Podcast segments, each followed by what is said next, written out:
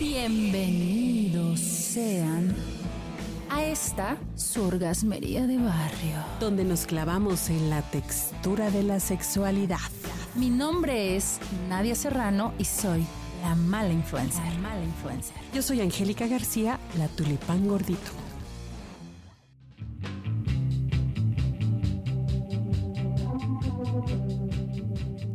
Pues una vez hicimos un intercambio, pero pues era un intercambio muy especial. Era un intercambio en el que nos queríamos sentir como mujeres muy empoderadas y entonces nos regalamos vibradores. Ándale, qué, qué buenos Sí. regalos. Estuvo padre, fíjate la experiencia, porque recuerdo que recorrimos varias sex shop buscando el que más te ajustara, más te acomodara, con el que más te sentías mejor. Y nos lo regalamos entre amigas. Estuvo padre. Hay que hacer uno. Pues va.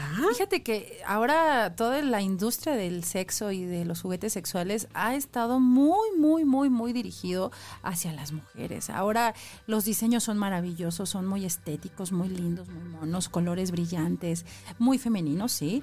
Y eso hace que también para las mujeres sea mucho más amable ir a Claro. buscar ese tipo de, de productos a, a- a las sex shops. Incluso ya hay también encuentros entre mujeres en donde va alguien muy especializado a dar una especie de topper sex, ¿no? ¡Wow! Y es padrísimo porque además descubres de manera muy cercana cómo funcionan esos juguetes y de una forma más amigable y más con más confianza y eso está padrísimo. Así es que hay que hacerlo, se me antoja. Oye, pero sí, me late, pero no solamente los vibradores son aquellas, aquellos juguetes que están al alcance. Hay infinidad de alternativas.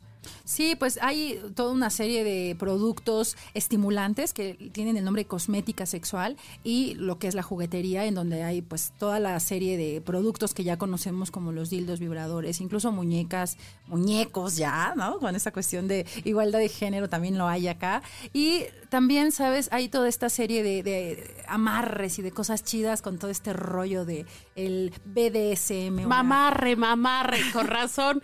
Ahora viene de ahí esa canción. Pues la onda del sadomasoquismo, que también es bastante agradable. Y fíjate que un tip, o no un tip, sino un dato, las mujeres somos las que más compramos.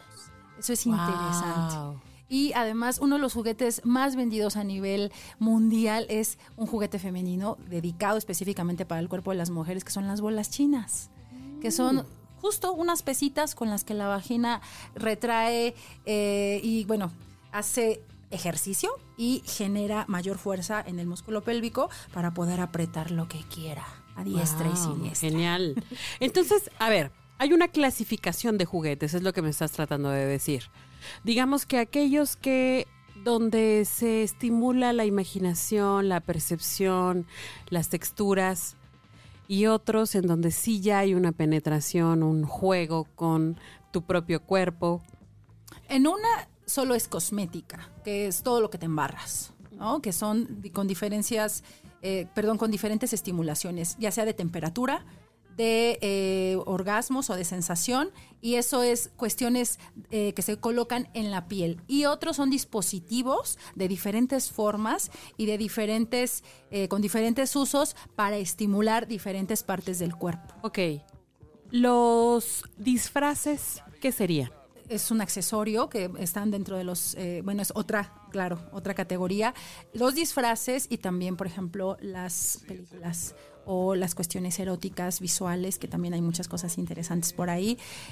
No necesariamente las cabinas, sino más bien productos que puedes llevar a tu casa y que las puedes ver. Son las cosas que puedes conseguir en la sex shop y que están padrísimas. Y además, algo padre es que ya no son tan falocéntricas, ya no están tan pensadas en el pene, porque eso Claro. antes lo veías. Ahora hay una cosa tan linda como un pingüinito que va a succionar con su bella boca tu clítoris y va a hacer que grites de placer. Wow, se me antojó. Está Definitivamente. padre. Se llama Satisfyer. Atrévanse a buscar lo que les gusta, a conocerse y a meterse a la sex shop, a descubrir. Newlywed a year ago.